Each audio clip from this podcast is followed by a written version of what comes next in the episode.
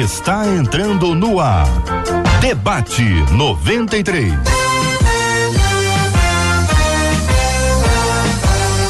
Realização 93 FM. Um oferecimento Pleno News. Notícias de verdade.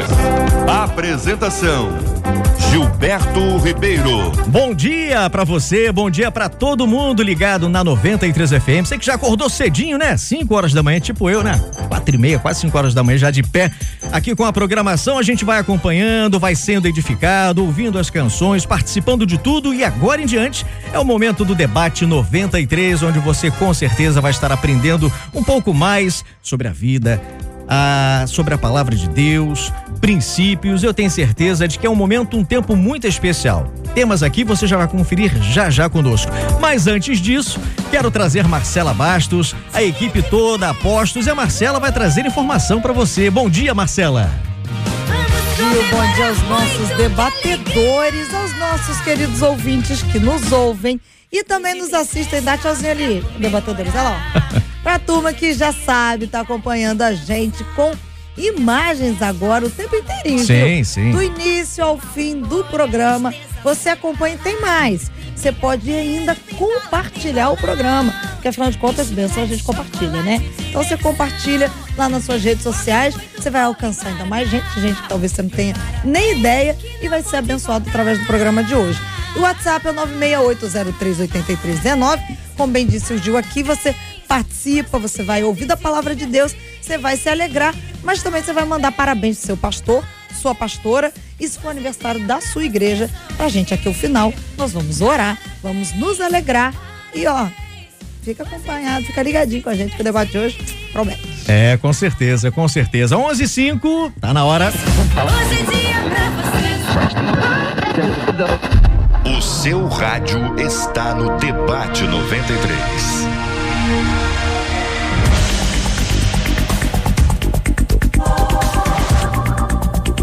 E o primeiro tema de hoje, chegando por e-mail, um ouvinte diz assim: Nunca tive tanta certeza de uma escolha como a que eu fiz de servir a Deus. O problema é que sou o único convertido de minha casa e, como sou adolescente, parece que não tenho crédito. Minha mãe me proíbe de ir à igreja e vive soltando piadas sobre minha fé. Quando ela me coloca de castigo, perco ensaios e até cultos. Não aguento mais. O que fazer para alcançar o respeito dos pais no que se refere à fé? Como mostrar à minha mãe que minha escolha por Deus é real e não algo passageiro? Como se deve agir quando somos os únicos convertidos de nossa casa e ainda adolescente? Este é o primeiro tema de hoje do debate 93. Nós vamos começar aqui já apresentando o pastor Davidson Bahia, da comunidade cristã Atos 29, em Campo Grande. Bom dia, pastor. Bom dia a todos que estão ouvindo a 93 FM, aos debatedores, a você, Gilberto. Obrigado. E também a todos da comunidade Batista Atos 29, a galera de Campo Grande que hoje acordou com 70 graus. Porque tá quente lá fora. Tá prometendo, G. Hoje o calor promete. Isso aí. Ok, vamos seguindo. O pastor José Magalhães Furtado, da Igreja Metodista Central em Duque de Caxias. Bom dia, pastor. Bom dia, queridos. Que honra podermos estar nessa manhã, nesse debate que faz a cabeça do Brasil, né? Que Deus Amém. possa abençoar a todos que estiverem sintonizados. Amém. Reverendo Edson Nascimento, da Igreja Presbiteriana Luz, bom dia. Bom dia, Gilberto. Bom dia, debatedores. Bom dia, povo amado da Igreja Presbiteriana Luz. Bom dia a todos que estão sintonizados na Rádio 93 FM. Amém. Bom dia também para a tia Ju, que é a secretária municipal de Assistência Social e Direitos Humanos da Prefeitura do Rio de Janeiro. Bem-vinda. Bom dia, Gilberto. Bom dia a todos os ouvintes dessa rádio tão maravilhosa que é a 93 FM, que é a nossa fé, a nossa determinação e a força para vencer com o nosso Deus, seja com a temperatura bem maior do que o calor que está fazendo lá fora. Oh, amém. Boa palavra. Bem, nós estamos aqui com esse primeiro tema, é um tema bastante bastante pertinente e eu, eu me vejo em parte, né, um pouco nisso daqui, porque eu fui primeiro na minha casa a, a se converter, né, na família, era uma vila E, assim, não, talvez eu não tenha sofrido a, a, na pressão como esse, esse irmão aqui do, do nosso e-mail sofreu. Mas é uma situação complicada, né? Como é que se deve agir quando nós somos os únicos convertidos na nossa casa e ainda adolescentes? Como é que fica isso? Gilberto, achei um tema bem interessante. Eu não vou me estender aqui lembrando de outros temas, mas quando eu recebi essa pauta, eu lembrei que isso não acontece só em casas que só tem um evangélico. Eu trabalho muito tempo com jovens e adolescentes e já vi muito adolescente reclamando de não conseguir ir na igreja porque o pai que é diácono, presbítero, seja o que for, proíbe também o filho de ir na igreja. Então, quando acontece um caso como esse do e-mail, a gente sabe que ele tem que dar testemunho, orar, mas quando a família toda é evangélica, aí sim, é muito triste. É, é só fica, fica aqui uma dúvida, né? Porque a, a dá a entender para nós aqui o caso dele, de que a família não entende a fé dele, hum. não entende o posicionamento e cria uma resistência. Ele, ele coloca aqui como castigo, né? A gente não uhum. sabe aqui até que ponto ele se excede ou não, porque é um adolescente falando, e ao ponto do, do pai ou da mãe puxar essa corda, né? E ele reclamar. E, e, e, o caso dos pais enquanto cristãos, quais são as motivações, né? O que, que faria um pai puxar o filho? Eu não creio que seja a mesma coisa. Deve, deve ter um, um, peso aí diferente, Isso. não é? Deve, deve ter sim, Gilberto, Gilberto e aqui todos os debatedores. Eu fui a primeira da minha casa, né, a aceitar o Senhor Jesus de uma geração inteira. Então foi bem difícil para mim, não foi fácil. Uh, os meus pais também não compreendiam. É, para mim sair para ir para a igreja era muito difícil. É, eu, eu, era jovem ainda, muito jovem. É... Mas a irmã ainda é bem jovem ainda. Obrigada. Mas é, uma das coisas que eu pedi muito a Deus foi sabedoria. Eu fui a primeira e em oração com Jesus, eu pedi a ele sabedoria. Como, como mostrar para eles que, que é, ter Jesus era melhor, era o melhor dos mundos para o filho para a filha, uhum. no caso, né? E aí eu, eu comecei a pedir sabedoria a Deus. Eu contando aqui a minha, minha história de vida pessoal, eu aproveitei esse período, que era um período de festas, que Sim. eu saía muito, tava muita dor de cabeça para minha mãe, para o meu pai. Então eu fui meio uh, bastante atrevida e desafiadora. Eu falei, tá bom, a partir de hoje, não irei mais na igreja, não estarei com meus pastores, não participarei de nada, mas a partir de hoje, a vida da senhora, que era horrível, vai se tornar dez vezes pior, porque assim a Bíblia diz: porque sete espíritos piores que estavam em mim entrarão em mim. E a minha mãe ficou meio estarrecida. E eu fiquei em casa. Mas aquilo fez ela refletir: meu Deus, se essa menina fica dez vezes pior, o que será de mim?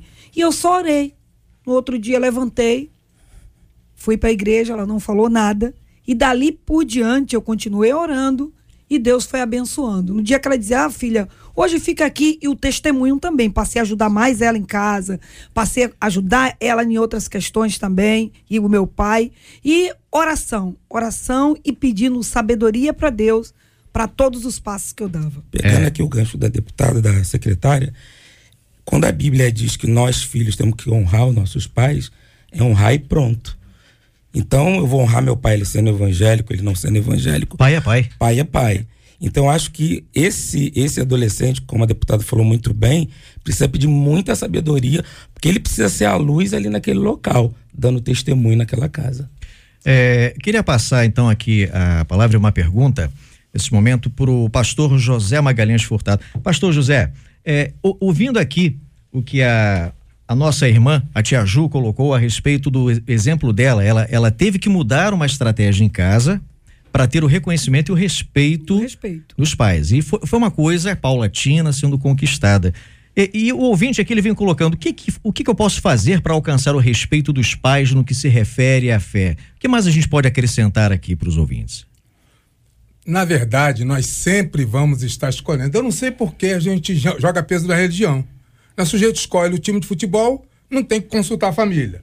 Ele escolhe o partido político que ele vai se afiliar, ele não tem que dar satisfação à família. Ele escolhe a namorada, tem que dar satisfação. Mãe, eu posso casar com ela? Não é assim, não é? É verdade. Então eu entendo, eu entendo que é preciso acostumar com as escolhas e ser responsável pelas escolhas. Eu aceitei a Jesus com 11 anos. Né? Na minha rua chegou uma família evangélica e foi falando do amor de Deus para todo mundo e a rua quase que inteira foi sendo é, alcançada por Senhor Jesus. Não, Jesus não mudou. Nós precisamos é, é, entender que é um privilégio as pessoas serem chamadas para o lado de Jesus. É um privilégio, é uma benção, não é, um, não é, um, não é uma maldição. No caso do irmãozinho, é, adolescente é adolescente em qualquer país, em qualquer religião, em qualquer lugar, não é? Vai aprendendo, é um processo. Ele também está uhum. aprendendo, não é? Eu, eu achei interessante ouvir um diálogo de um judeu e um árabe. O, o filho do judeu disse assim: Pai, me dá a chave aí que eu tô saindo de carro. Aí o pai falou assim: Quem autorizou? Não, eu preciso. E tal, não sei mais o que. O pai disse assim: Se você morrer, sabe quem é que vai vingar a sua morte? Nós. Por que que para sair, para ir num lugar difícil, você não precisa consultar ninguém? É? Então, é só observar o relacionamento do judeu, o relacionamento do árabe. Com o cristão não pode ser diferente. Não é? Uhum. Eu entendo que é, não vamos obrigar as pessoas a aceitarem a nossa fé. Mas o testemunho é importante. Né? Se a gente é cordato, se a gente é amigo, a pessoa pode até dizer: Eu não vou me tornar evangélico, mas eu admiro aquele povo, admiro aquela pessoa. Acho que o exemplo é importante.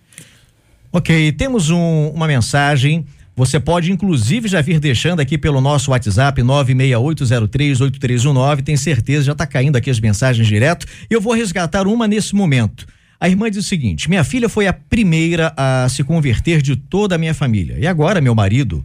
Agora, eu, meu marido, nos convertemos. Agora que a gente se converteu, ela se afastou. Quer dizer, a menina se converteu primeiro, os pais se converteram depois, a menina se afastou. Ela diz aqui: teve uma descrição na igreja é, alguma situação aconteceu na igreja, né? Ao ponto da menina desviar. E ela diz assim: Olha, eu estou muito triste por ainda não ter sabedoria para ajudá-la. É. Como é que fica essa situação? Aqui, aqui é o inverso, né? É o inverso. aqui é o inverso. A menina, a, a menina se converteu, provavelmente pelo próprio exemplo e testemunho lançou uma boa semente, trouxe os pais, acontece uma situação na igreja. Eu mesmo passei por algo parecido. Ah. Né? Deus me abençoou ao ponto de não desviar, mas eu cheguei, cheguei bem perto disso.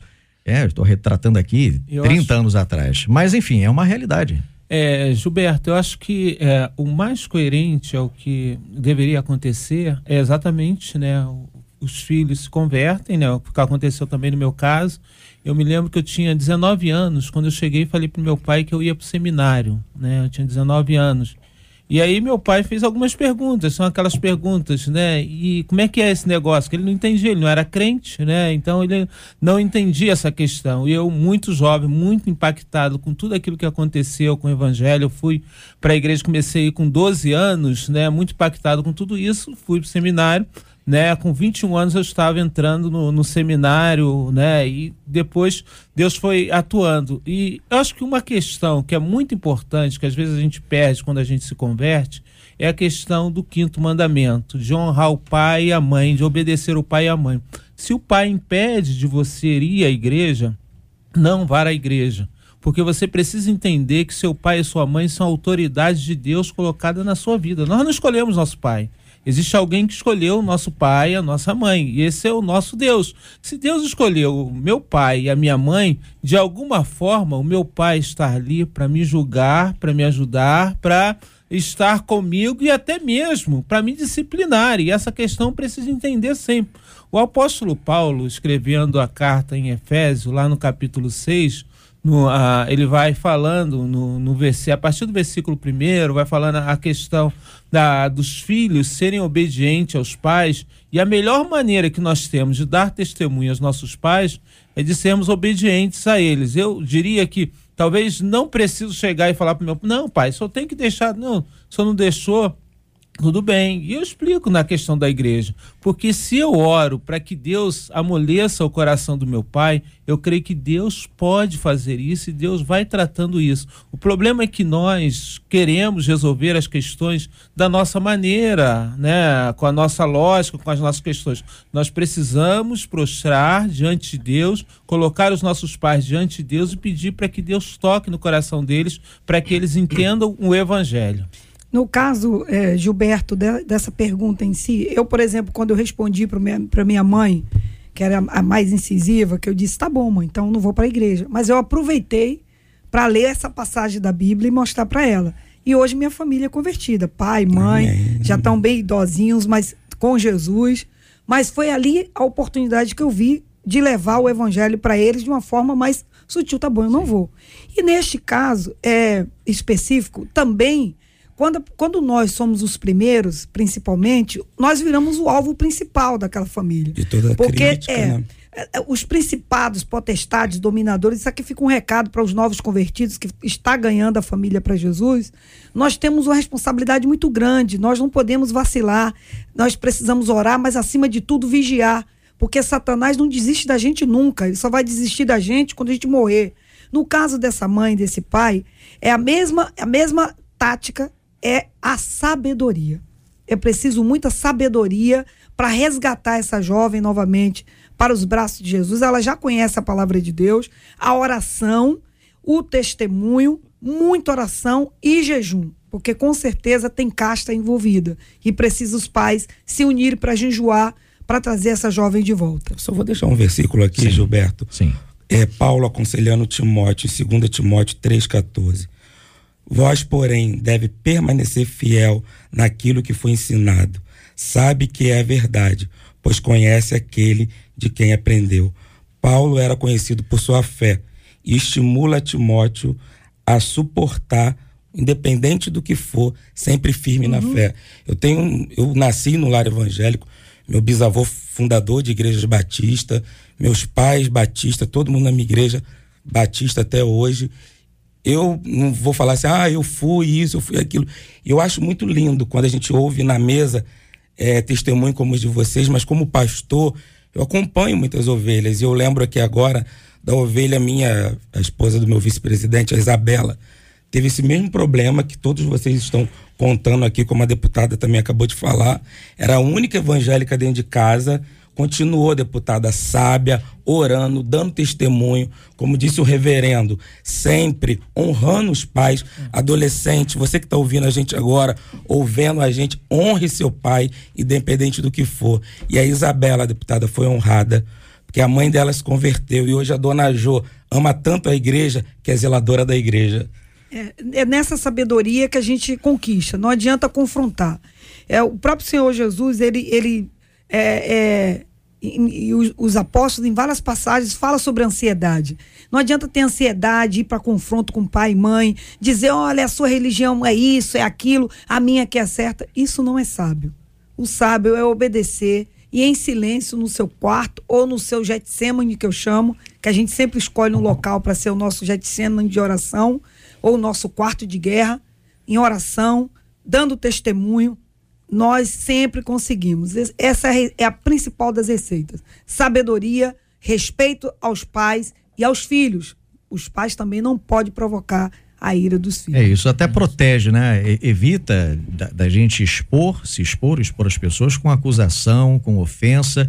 É, é, como diz um determinado livro, não me esqueci o nome do autor, a isca de Satanás, né? É. É, é, é essa, nessa área que ele Exatamente. atua. Né? Quantos adolescentes acabam se perdendo por conta de uma acusação, por conta de, de, uma ofensa, uma situação, de repente uma mágoa, a pessoa não consegue perdoar, não se perdoa, não sai. Dito isso, fica aquela pergunta, e no caso dessa menina é, que saiu da igreja, né? Ela se converteu, os pais vieram e a, e a menina saiu. Cabe aos pais forçarem uma barra, não, você vai para a igreja, não, você não vai. Como é que fica isso? Porque às vezes o pai fica na dúvida, a mãe fica na dúvida se deve ou não insistir, se deve ou não pressionar. Como é que funciona isso na cabeça de um adolescente? Eu acho que o testemunho sempre fala mais alto. Se a menina não está mais na igreja, o pai dando testemunho. Volto no gancho aqui da deputada, quando ela fala sobre os pais não irritar a ira, não trazer ira para o seu filho, uhum. não perturbar o juízo do filho. Sendo sábio, a mulher sábia edifica a casa, o homem é o cabeça, tudo está na Bíblia. Então, se o pai e a mãe fazem o que a Bíblia nos ensina, têm os seus deveres, como a Bíblia nos ensina, eu creio. Não é à toa que tem o Desperta Débora, né? Que, que fala sempre: mães de joelhos, filho de pé. Exatamente. É, Desculpa, pastor. Só, só uma deixazinha. É, hoje nós estamos na era da informatização. Eu tenho alcançado muitas pessoas usando o aplicativo de WhatsApp, não importunando as pessoas, mas com palavras de carinho, de afeto, e no final eu sempre coloco um versículo relacionado àquele afeto que eu, dete- que eu dei para as pessoas. E o retorno é sempre, poxa, muito obrigado. Eu não conhecia essa passagem bíblica, eu não mando todos os dias, uma vez por semana, lá pra, de 15 em 15 dias, mas sempre ligado a um afeto, um carinho meu. Lembrei de você, li isso, achei tão maravilhoso e desejei muito compartilhar contigo. Isso é uma ferramenta que os pais podem usar com esse filho que já conhece a verdade. Lembrando, porque a Bíblia diz que a gente não esquece. Né? E essa menina já foi marcada com o selo da salvação. O selo vai se acender de, de- de acordo com o, que, o regar de Deus na vida dela, paulatinamente, sem provocá-la e sem irritá-la. Existem questões que não existe regra, né? A gente às vezes precisa, por isso que é necessário que haja uma avaliação. O pai chama a filha para conversar e veja qual foi a, qual foram as questões que levou ela a sair da igreja. Eu acho que isso é importante, porque às vezes um, um determinado fato, né, não sei a, a idade, né, aconteceu algumas questões, ela ficou frustrada, porque a gente vai para a igreja com uma expectativa muito grande, né? De determinadas coisas e a gente vai em busca de muitas respostas. E algumas respostas a gente não tem isso traz para a gente uma frustração. E essa frustração nos leva a, não então esse não é o meu caminho. Então eu acho que é importante uma conversa né? Eu tenho buscado fazer lá na, na igreja né um momento discipulado as pessoas que vão chegando eu vou conversando com elas e a gente vai fazendo esse trabalho discipulado. Isso tem sido muito importante, porque isso tem buscado me, me fazer detectar algumas questões, conversar com as pessoas, perceber as pessoas, sentir as pessoas. Eu acho que essa questão é importante. Jesus fez isso, Jesus mandou os seus discípulos fazer discípulos também, porque Jesus fez isso de forma intensa. Então, quer dizer, a gente pensar num Pedro que negou Jesus né? Mas Jesus estava lá depois com ele, quando ele foi pescar, estava todo mundo desanimado. Os discípulos todos, né, estavam desanimados, trancados, com medo. Jesus entra no lugar e diz: "A paz esteja com você". Então, é essa aproximação e essa conversa é que precisa acontecer que a gente às vezes deixa de lado. Ok, pastor José Magalhães. Então, é, nós estamos numa outra era. Né? Nós estamos numa outra era, nós estamos num outro tempo, onde as pessoas têm opinião, faz valer a sua opinião. O que eu acho interessante, eu sou pastor de comunidade quase sempre, né? e é, às vezes estou subindo uma comunidade, como Alemão, por exemplo, que foi minha comunidade por muito tempo. Aí estou subindo lá, Alemão, pastor, assim, um garoto com um fuzil enorme na mão. Falei, sim, meu nome aqui para o senhor orar. Eu vejo é o contrário. O que eu vejo é o contrário, a gente não querendo sair e quem saiu querer voltar. Então eu acho como instrumentos de Deus, né? A gente lembra, por exemplo, é, o, o Judas, por exemplo, o Judas traiu Jesus, Jesus se apartou. Olha, se acontecer com Jesus, pode acontecer com qualquer um de nós. Entendo ser importante nós estarmos fazendo o máximo possível, né? Os, ju os juvenis têm, os adolescentes têm adolescentes, não pode deixar o garoto se desviar para depois procurar. Ninguém percebeu que estava dando algum sinal, o garoto não parece há dois meses, ninguém procura, aí depois que desvia que a gente vai, vai tentar corrigir. Então eu acho que isso não pode ser só para adolescente, só para jovem. Uhum. A igreja é o corpo, corpo de Cristo. Bem, você pode continuar mandando aqui suas mensagens pelo nosso WhatsApp. Fale com a 93 pelo WhatsApp. 96803 8319. 96803 8319. Pois é, mais uma aqui. O nosso irmão diz o seguinte: Eu fui para a igreja com 12 anos e na minha casa só eu era evangélico. Eu aceitei Jesus, meu pai iniciou uma perseguição, nem horário eu podia. Entrava para o banheiro e ali eu orava e falava com Deus. Um certo dia falei, pai, vamos à igreja visitar. E ele respondeu e perguntou: lá tem cerveja? Lá tem churrasco? Ó, se tiver, eu, eu vou. Caso contrário, você pode esquecer. Aí o, o, nosso irmão falou o seguinte: olha, pai, tem nada disso não, tá? Mas o que tem lá é muito melhor. E o dia que o senhor for, o senhor nunca mais vai querer sair. Ele me dava horário para chegar em casa e se não chegasse, me ameaçou né? uma vez até de ficar pelo lado de fora de casa. Resumindo, esse nosso irmão não desistiu da sua família. Hoje, o pai dele converteu-se, é pastor, é presidente de uma igreja, a mãe dele é missionária da casa e eu, o irmão que está escrevendo, com 28 anos de idade, sou presbítero, casado, sou pai de um bebê, prego a palavra desde novo, já viajei para levar a palavra de Deus, mas não desisti, perseverei e honrei meus pais. Hoje, eu e minha casa servimos ao Senhor. Amém. E ele termina dizendo o seguinte: digo isso para esse adolescente, esse do, do tema, que a gente começou aqui lendo o texto dele. Digo para esse adolescente: não desista, porque a vitória é certa em Cristo Jesus. Amém. Fica Amém. o testemunho. Outra aqui mensagem. Sou da igreja desde pequeno, mas quando éramos crianças, minha mãe se desviou, mas mesmo assim eu e minhas irmãs continuamos indo sozinhas para uma igreja perto de casa. Na adolescência, minha mãe proibia a gente de ir para vigílias e montes. Uma irmã da igreja que ia pedir permissão para ela deixar a gente ir, mas as minhas irmãs mais velhas iam para o baile e ela não proibia. Ainda tem é, esse é, disparate, é, né? Tem, um peso com duas medidas, né? para um filho pode determinadas coisas, para outro não pode, porque envolve religião. É, isso? É. Eu, eu achei muito legal o primeiro, a primeira o mensagem. testemunho do, o primeiro do testemunho. Claro, esse também bem forte. Mas fica o recado, eu sei que muitos adolescentes.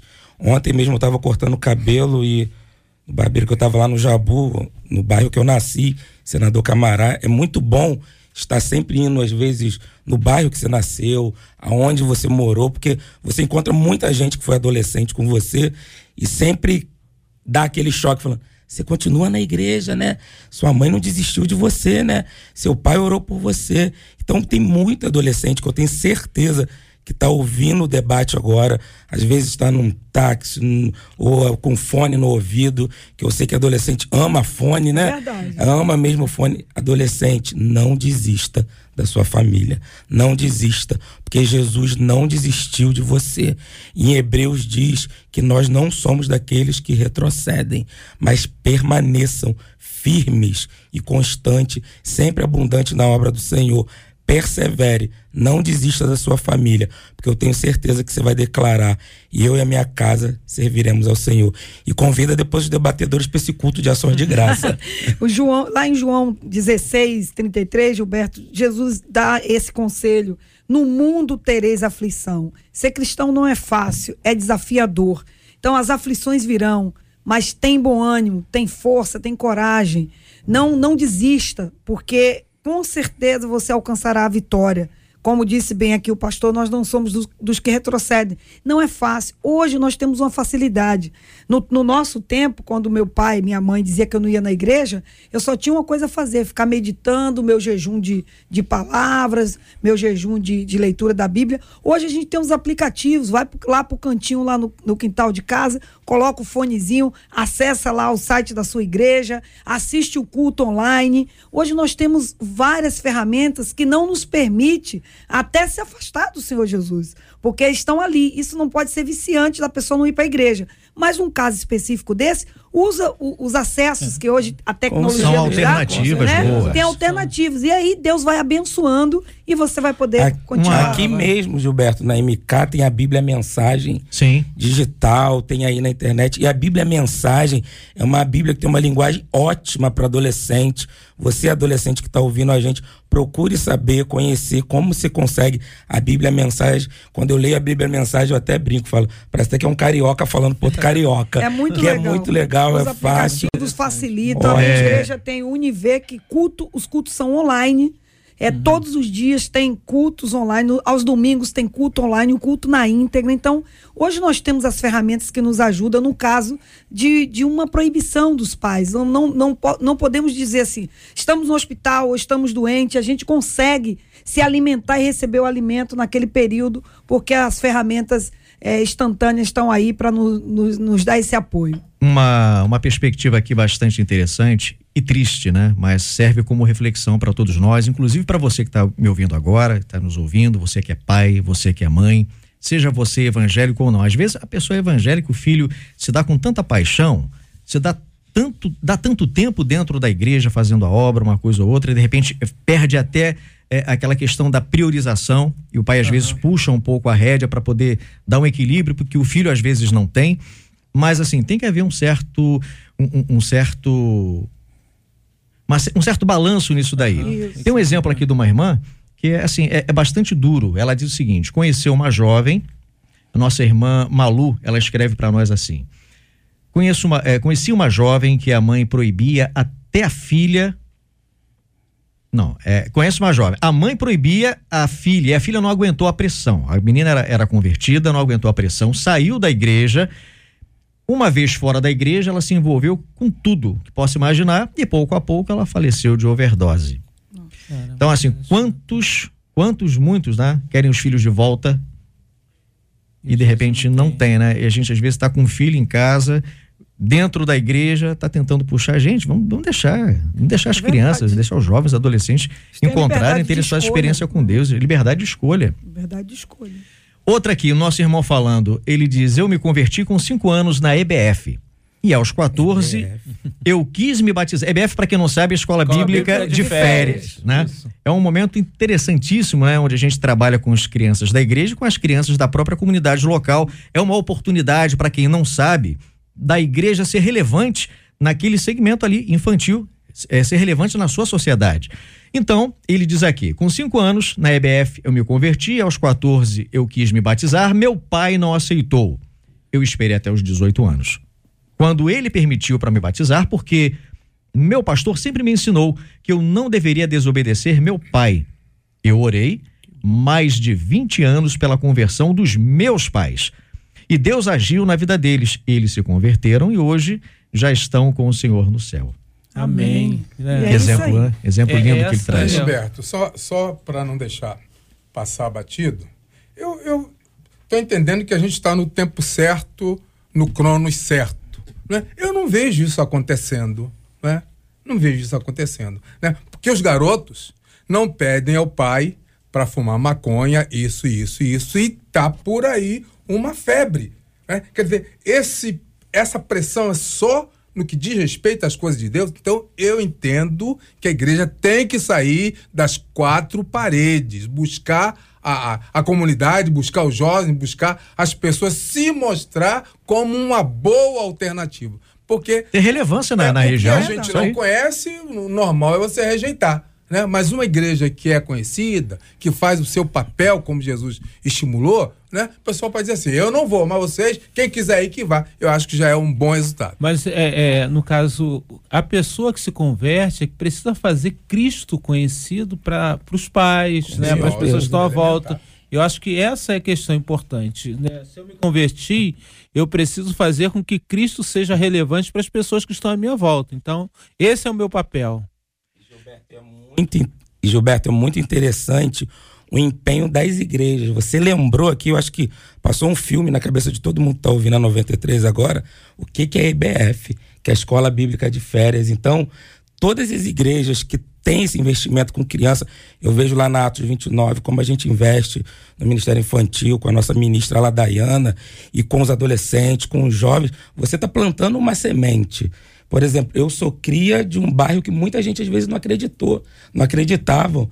E eu vi quanto a minha igreja investiu. Eu louvo a Deus pela vida do meu pastor de infância, que foi o pastor Purim, que investia. Todo mundo que está ouvindo a gente agora já deve ter ouvido a história do Samuelito, que era a história que contava na IBF. Uma história que marcou muitas pessoas e essas pessoas hoje estão aí, firmes, sempre no Senhor. Ok, nós vamos seguindo. Estamos juntos no Debate 93. Marcela Bastos trazendo mais um tema. Vamos seguir aqui para o nosso segundo tema. Como os nossos ouvintes sabem, é um tema factual, alguma coisa que é notícia e a gente busca dar um olhar cristão para esses acontecimentos do dia a dia. Mas como tudo aqui é controlado pelo Espírito Santo, olha o link, porque esse tema fala exatamente sobre adolescentes e estamos falando sobre adolescentes no tema principal. Os pesquisadores da University College lá em Londres descobriram que jovens de 12 a 16 anos que têm níveis altos de sedentarismo apresentam aí um aumento de 8 a 11% nos riscos de ter depressão aos 18 anos ou mais. Exemplos de comportamento sedentário inclui aí navegar na web, tempo de tela em smartphones, jogar videogame, assistir televisão e ler. Os cientistas afirmam que o exercício regular pode proteger o desenvolvimento da depressão. Em novembro do ano passado, um estudo feito pela OMS revelou que aqui no Brasil, 84% de jovens entre 11 e 17 anos não praticam nenhuma hora diária de atividade física. E aí, a gente aqui do debate pergunta para você: você conhece adolescentes e jovens que sofrem de depressão? E eu vou acrescentar algo aqui que não está, não está aqui por escrito na pauta que eu coloquei, e de repente você em casa conhece gente, adolescente, que não apenas está sofrendo é, da depressão, de estar lá, mas que está sendo levado a uma automutilação, porque isso tem acontecido demais.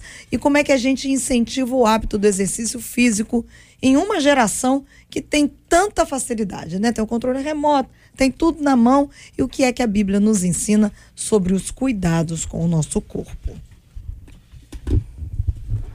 Pastores? Então, é, que interessante, né? É, eu estive em São Paulo, tenho uma filha que é pastora lá e um genro. Ele me disse assim: Eu tô com, eu estou fazendo discipulado no futebol de salão. Eu falei que interessante, eu quero ver isso, né? Porque a gente está acostumado a ver com Bíblia na mão. Fiquei curioso porque- agora. Mas não é o único modo, né? Esse é um dele, mas não é o único modo, né? E fui ver isso. Nós podemos ajudar as pessoas de muitas maneiras, né? Mulheres solitárias, não é? É possível que isso não aconteça na área de vocês, mas na minha, que o marido nos deixa chegar no portão e a igreja entra nessa casa, não é? Não é para jogar a mulher contra o marido, que é um dia de serviço, não é? Mas para dizer assim, tenha fé, não é? É, leia a Bíblia, dê esse folheto pro seu marido, ajude positivamente. Então, eu acho que esse mundo precisa do evangelho, precisa de Jesus e precisa da igreja. Gilberto, é, eu sou psicólogo e no meu estágio, muitos anos atrás, quando eu me formei, eu fiz uma especialização com criança e adolescente. E para começar a atender criança principalmente adolescente, por exemplo, no bairro lá de Campo Grande, tem muitos, tem pouquíssimos psicólogos que atendem crianças, porque é algo trabalhoso. A, a deputada que está aqui, que trabalha com serviço social, pode até falar sobre isso, como a nossa cidade precisa da ajuda psicológica, a, a ajuda de ação social no nosso estado, no nosso município, porque é muito carente. Porque muitos profissionais hoje que se formam, atender criança e adolescente dá trabalho e muitos não querem assumir isso. E isso foi uma coisa que eu mergulhei, que foi trabalhar com criança e com adolescente. E no meu estágio, há muitos anos atrás, eu atendi um adolescente. Para você começar a atender o adolescente, você tem que, né, tem que ter todo um jogo de cintura, atrair ele, tem que ter aquele. Opa, gostei desse doutor. Você criar um é, vínculo, né, Tem que criar Criar um vínculo, tem que criar vínculo com ele. E, gente, a minha faculdade era aqui no Sampaio, aqui perto do Meia, 50 graus todo dia. E todo dia, Gilberto, aquele adolescente, perdão, toda semana quando ele chegava, ele chegava de casaco. E eu não entendia, pastor, sempre de casaco. Tudo bem, consultório é gelado, mas ele andando e eu criando esse vínculo, como a deputada falou, me aproximando dele e fui conseguir saber por que ele andava tanto de casaco. E você que está ouvindo a gente hoje, presta atenção. Nos calçadões de Copacabana, da Zona Oeste, a maioria dos adolescentes sempre andam de casaco. Moletom. Pô, sempre moletom. E ele abriu. E ele levantou. Se automutilava. E ele se automutilava. Por que, que muito adolescente, como a Marcela falou muito bem, eh, se mutila? Porque a dor da depressão é uma dor invisível. Não é uma dor igual você se ralou, se machucou. Então, para ele ver essa dor, muitas vezes ele se mutila. Então, eu louvo a Deus por muitas igrejas. A nossa igreja mãe, que é a Igreja Batista do Recreio, a PIB do Recreio, tem um trabalho maravilhoso lá na Avenida das Américas, que é celebrando a recuperação, que trabalha muitas pessoas, com muitas pessoas que estão sofrendo por depressão. Meus primeiros pacientes pastores, Gilberto, no consultório, foram para o consultório escondido. Porque muitas vezes batiam no púlpito falando que depressão podia dar na árvore, podia dar no poste, Mas mas, ele não ia pegar crente. depressão, ele não ia ter depressão. Mas só para a gente ter noção, agora no século que a gente está vivendo, em 2020, a depressão está sendo considerada a maior doença do É a do- planeta é a doença em do planeta. sofrimento. Já virou uma. A, a, a depressão e a automutilação, É suicídio, epidemia. ela já virou pandemia. Já está Isso, classificada isso. até como pandemia pelo número alto. Quando a gente fala aqui no tema, trazendo para o tema, do, do, do sedentarismo, dos smartphones, da facilidade. E muito, às vezes acontece. A, culpa não é do, do, do- Eu sempre falo isso. Da A de- tecnologia. é, a, a depressão ela não tem um, um- um o, o pastor que é psicólogo sabe disso. Um único motivo. Não. Ela tem diversos Porque motivos. a depressão. é um de- acúmulo. A depressão, deputada, é, é uma falta química É. também que você Exa- é, tem. exatamente, Que é é, um, é um preconceito que muito É crente doença. tem, às vezes. Ah, eu tô indo no psiquiatra. Depressão é falta de fé. É, é, falta de fé. É, Então você vai ter é que entrar- bastante comum a É gente uma ouvir isso. substância que também, falta no- Mas também a gente né? Entende. E você precisa tomar uma medicação. É, é, um- é a falta de uma substância no organismo que É. desencadeia. O acúmulo de preocupações é que eleva, é que faz cair o nível de serotonina e a pessoa precisa realmente ser tratada. Então, eu, eu, eu tenho dito, nós trabalhamos também muito na nossa igreja, nós temos um, um grupo que trabalha exatamente com suicídio, automutilação, um grupo de jovens que superaram. Eu sou da Igreja Universal e as igrejas têm trabalhado isso. E a gente sempre orienta que buscar um psicólogo, buscar ajuda profissional, não é vergonhoso. É preciso também. É É, preciso. só É, só para é. reforçar que eu, eu, eu fiz essa menção, até para o ouvinte não entender mal, porque eu, eu fui em cima da fala do pastor aqui do lado é, e falei que é, a gente ouve de público, não é falta de fé, né? Depressão é falta de. Não, não, não quis afirmar que depressão é falta de fé. Eu quis afirmar que em muitos púlpitos Afirma isso. afirmam isso. Depressão é falta de fé, falta de fé. Então, peraí, eu tô em depressão, tô passando por depressão, então não tenho fé? Não, peraí, não é, não é por aí não. Igual, Gilberto, é, com muitos não é por aí, pacientes não. que eu tenho que são evangélicos, falam assim, mas doutor, eu vou tomar essa medicação. Eu falo, você não toma um remédio da pressão? Você não toma Pra dor de remédio cabeça? dor de cabeça? Remédio de pressão que todo mundo toma sempre, todo dia que tem que tomar o remédio, É. ou da diabetes e tudo mais. Então, que a gente possa deixar esse preconceito cair por É, terra. Existem algumas coisas que eu acho interessante aqui, coloca 84% de pessoas de 11 a 17 anos, para mim isso é altíssimo, não praticam nenhum exercício físico, né? E existe uma, uma questão também que, é, que eu acho que é, é importante, é a questão da moda. É, e você, como psicólogo, deve saber disso. Existe aquilo que a gente chama do ganho secundário, né? Então, essa questão do ganho secundário. Às vezes as pessoas não foram diagnosticadas por um psiquiatra, que é aquele que pode dar o diagnóstico da questão de depressão, e elas já estão, estão auto dizendo, olha, eu tenho depressão. Então, é, essa às vezes é uma Existe questão isso. que... Assuma- assume pra si é, algo sem- si algo que ela não Na tem. verdade, ela Então, traz algo por isso, é, e, e, e aí, falando, eu sou psicanalista, né, também da área, é, a, a gente, às vezes, né, percebe que o evangelho pode tratar algumas questões como essa.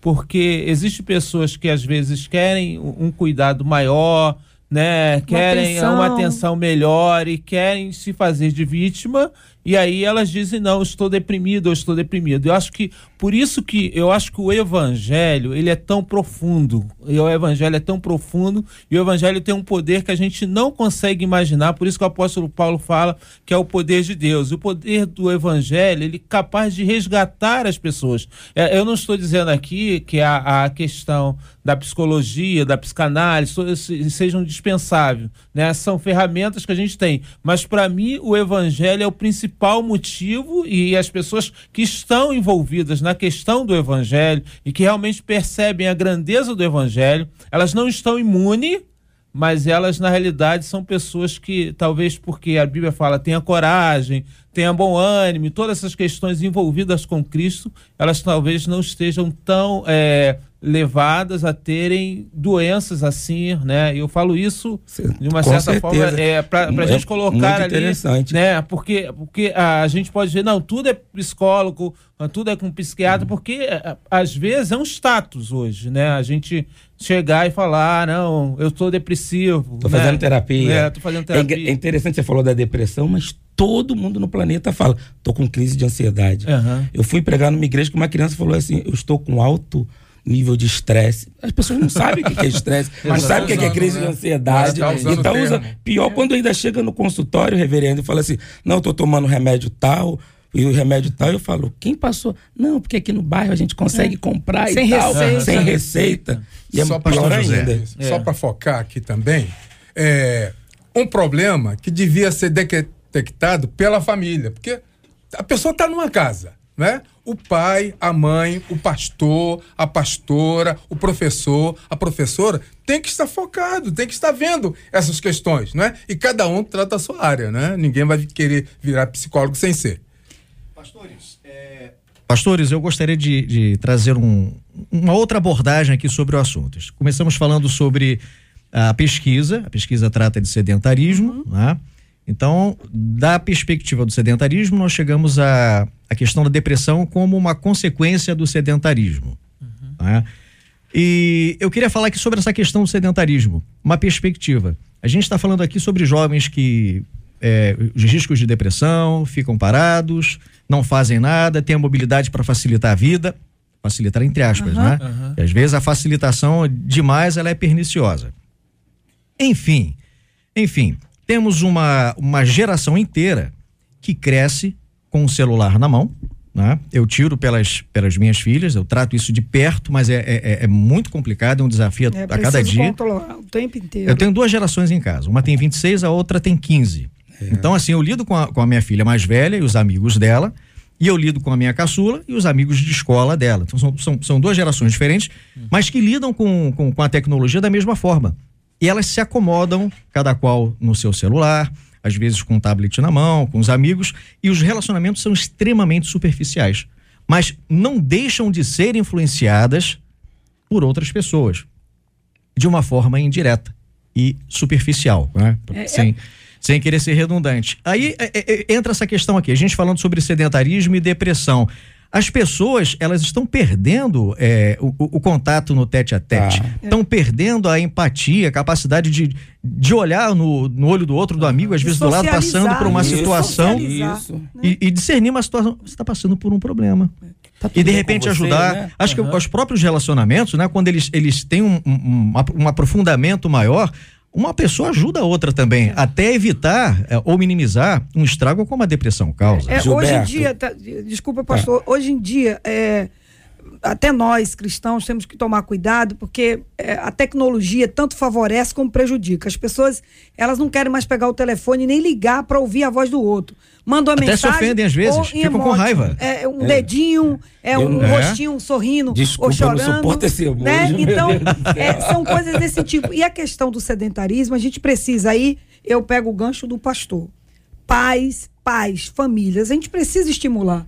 É, eu tenho um hábito, acordo no sábado de manhã, sempre que tem um tempo, eu dei uma bicicleta pro meu filho, vamos pedalar, eu tenho uma, ele tem outra, vamos pedalar, nem que seja 30 minutinhos, ele gosta, curte, a gente passeia ao ar livre. Eu sei que hoje a violência, o perigo dificulta, mas uma caminhada junto, um bate-papo, vamos botar um fone. Compra um fone, é, né? compra um fone igual do filho, aquele Isso. grandão que eles gostam, coloca no ouvido e vamos junto, vira um pouquinho de É, adolescente, é e, é, mergulhe um pouco no, No mundo universo dele, no deles. universo Isso. dele e vamos junto. Aí tem coisa que ele fala assim, pô, tá meio, tá, tá um pouco demais, tá não, tá bom, diminuo. Eu boto o meu pequenininho, mas a gente precisa estimular a participação da família, a participação da igre- das igrejas, Das igrejas, também com é. esporte, com caminhadas de vez em quando, a caminhada É, para. Cristo, vamos colocar os jovens, Isso. todo mundo de camiseta, caminhando.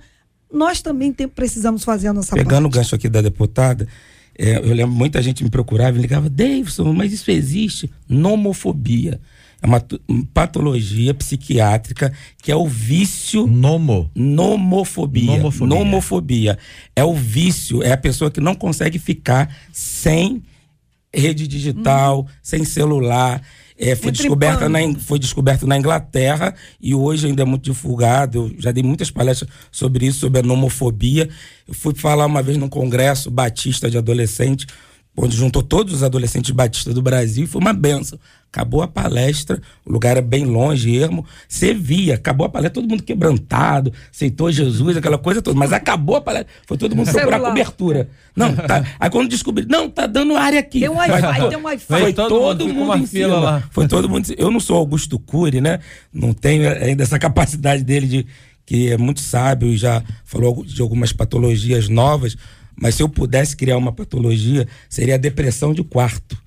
Porque adolescente tem essa depressão de quarto que ajuda essa morosidade, Quer ficar essa no coisa que quarto, quer ficar no quarto. escuro, Eu tenho certeza porta que fechada. é, aí não quer fazer exercício, não quer correr, não quer nadar. Eu tenho certeza que muitos pais que estão ouvindo a gente agora já achou no quarto um resto de hambúrguer, um, um, um sundae lá, um Pipoca. sorvete, pipoca, do lado do computador, opção de sujeira, porque eu falo que é aquela depressão de quarto, que ele entra e não quer sair. Então, pais, pastor falou muito bem, fique atento. Fique atento. Sinais, eles Os dão sinais. eles estão dando sinais. E por que não? Matricula ele num, num centro esportivo, que muitas vezes é de graça, onde você mora, e eu tenho certeza que uma caminhada no calçadão também, tudo isso faz muito bem. Eu acho que a- a- o papel da igreja também pode ser importante, né? A igreja precisa trabalhar isso. A gente precisa conscientizar as pessoas que elas são templo do Espírito Santo. E o templo do Espírito Santo precisa ser bem cuidado, né? Então a caminhada faz parte do, Do dia a dia, do né? No- Espírito é Santo. exatamente isso. Então a gente buscar, eu preciso caminhar, eu preciso fazer alguma coisa para que eu esteja bem. Gente, mas como para mim falou muito eh, essa questão desse dado 84% de 11 a 17 anos, eu não consigo imaginar a gente pensar Ah, quase gera- quase nove pessoas. Com entre certeza, 10 com pessoas, É assustador, quase né? nove É pessoas alto, não fazem nenhuma atividade física. Isso é muito terrível, né? É, eu me lembro jogar bola até com ficar com o pé inchado, né? No, no- no- a- calçado quente, aquela coisa toda, né? Ficava com o pé com bolha e só saía quando a minha mãe gritava, me chamava, né? Então, a atividade física, ela chegou da escola, estava lá, né? Aí, né, voltou e no tempo todo. Reverendo, a gente também vem de uma geração que tinha um quintal para capinar, um quintal para varrer, um banheiro para lavar. Hoje, é- essa coisa do adolescente ficar prostrado e não quer fazer nada e tal. Pai, mãe, você é autoridade. Dá uma vassoura para ele também, né? Um esfregão que vai ajudar muito já no início do exercício dele. Então, mas veja bem, é gente do lado do outro e não enxerga o outro. Ué, tá dentro de casa e não enxerga o filho, que tá dentro do, do quarto, tá ali solitário, tá ali pedindo socorro, aí a gente tem, né, dá um lampejo assim, alguém fala, ah, eu vou levar no especialista. O especialista deve começar dentro de casa. Vamos conversar, né?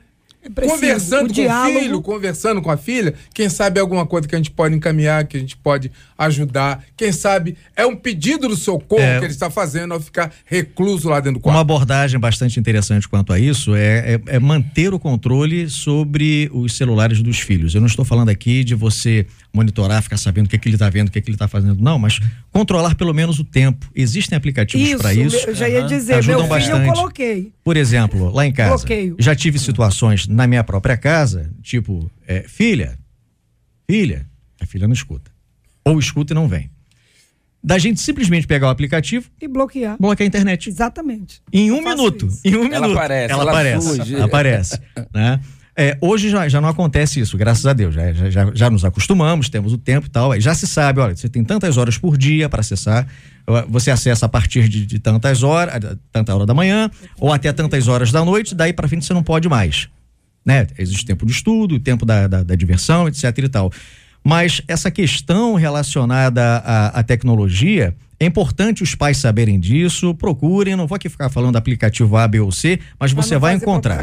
mas É, tem vários. Eu tô mostrando aqui o vários. Mas eu pastor. acho- Tem vários, são muito filho. bons. Tá certo. E eu Muito acho bom. interessante, Gilberto. Ajuda a dentro- botar regras. Ajuda. Dentro de É, tudo limites. isso, é Uhum. chamar ele pra mesa, né? Porque o celular tirou a, a galera Não, da mesa. lá em casa é ninguém proibido. almoça, Na hora de ninguém almoço, janta de café, mais. ninguém pega é comendo com o celular na mão, vendo televisão. É, Então acho que a mesa também é muito importante. Lá em casa não tem isso, não. É, existe da- um, da- problema da relacionado à- questão da, da nova geração de pais, é que a gente tem tido uma geração de pais carentes. Então o pai tem carência do amor do filho.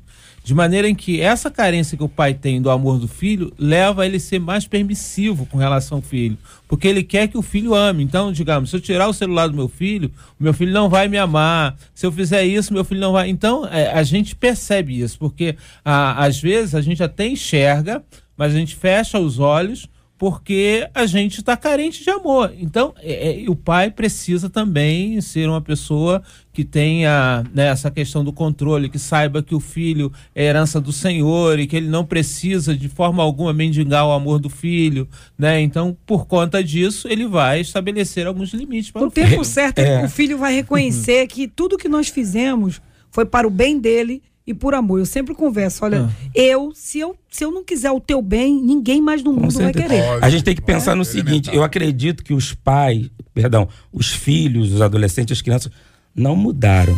A gente gosta de falar ah, porque no meu tempo, tal, somos mesmo. Quem mudou foi os pais. Hoje é um, são os pais de outra geração, de um outro tempo, de uma outra metodologia. Oremos pelos pais. É verdade. Que bom, que bom. Gente, que tema gostoso de se falar, né? Se levantar, da gente pensar, refletir, porque isso, isso se traduz na nossa casa, na, no nosso comportamento e muitas vezes em valores que a gente vai desenvolvendo dentro de casa, com relacionamento com os filhos. E assim, muito do que eu ouvi aqui, eu trago para minha casa, trago para minha própria vida e espero que você possa fazer o mesmo também. O debate 93 FM vai ficando por aqui com esses dois temas. Amanhã de volta à sexta-feira com mais uma edição. Quero aproveitar aqui já pedir ao pastor Davidson Bahia da comunidade Batista Atos 29 em Campo Grande para se despedir. Um abraço, Gilberto. Um abraço, Comunidade Batista Atos 29. A galera tá toda mandando mensagem aqui, falando: Pastor, fala meu nome, então o nome de todos. porque vocês são uma família de amor e fé. Então, um abraço para todos vocês. Lembrando que esse domingo, devido às atividades carnaval e feriadão, a gente não tem programação na igreja. Um beijo, meu amor, Luange. Te amo e tô chegando para almoçar. Amém. Últimas considerações também do pastor José Magalhães Furtado, da Igreja Metodista Central em Duque de Caxias. Que alegria poder estar aqui e fica aqui o alerta que como a gente não quer que o filho faça o papel do pai, o pai também não pode querer fazer o papel do filho. Aí. Né? Cada Ótimo. um com seu papel. cada um Ótimo. com as suas competências, né? Suas prerrogativas. É, a igreja tem um papel importante a fazer, mas a família não pode ocupar o lugar da igreja e é natural que a igreja não ocupe o lugar da família. É isso aí. Reverendo Edson Nascimento, da Igreja Presbiteriana Luz, últimas considerações? Eu que agradeço, o Gilberto. É, eu gostaria de mandar um abraço muito especial à minha querida igreja, Igreja Presbiteriana Luz, que no próximo domingo, 9 horas da manhã, nós vamos estar abertos, né? Somente pela manhã nós teremos o culto maravilhoso da Palavra do Senhor. Gostaria de mandar um abraço muito especial para o meu netinho Andrei, os meus, as minhas filhas Andréia, Ellen e Ana Carolina, minha esposa Sônia e o meu genro, pastor Rafael da Igreja Presbiteriana Carioca. Amém. Últimas considerações também, a tia Ju, secretária municipal de Assistência Social e Direitos Humanos da Prefeitura do Rio de Janeiro. Olha, deixar aqui um carinho todo especial para os membros da minha igreja também, amada Igreja Universal do Reino de Deus. Estaremos abertos é, todos os dias no período do carnaval, todas as igrejas. Deixar um abraço especial para o prefeito Marcelo Crivella, esse homem de Deus que pegou um grande desafio de governar essa cidade com tantas dificuldades, com tanta falta de recurso e com tantas dívidas que foi deixada para que ele pudesse estar pagando. Ele tem honrado isso. Prefeito, Deus é contigo.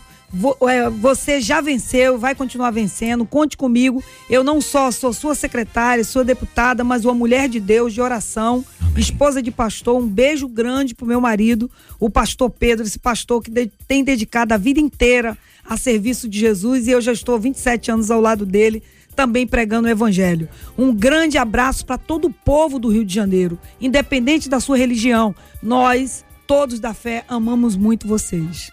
Amém. Seguindo, Marcela Bastos. Conta pra gente, tem aniversariante, não tem, tem Marcela? Vamos dar parabéns pros nossos pastores, né? Pastor Marcos Paulo Monteiro, ele que é da Assembleia de Deus Rio Várzea, ali em Itaboraí. Pastor Natanael Marambaia, da Assembleia de Deus do Fubá.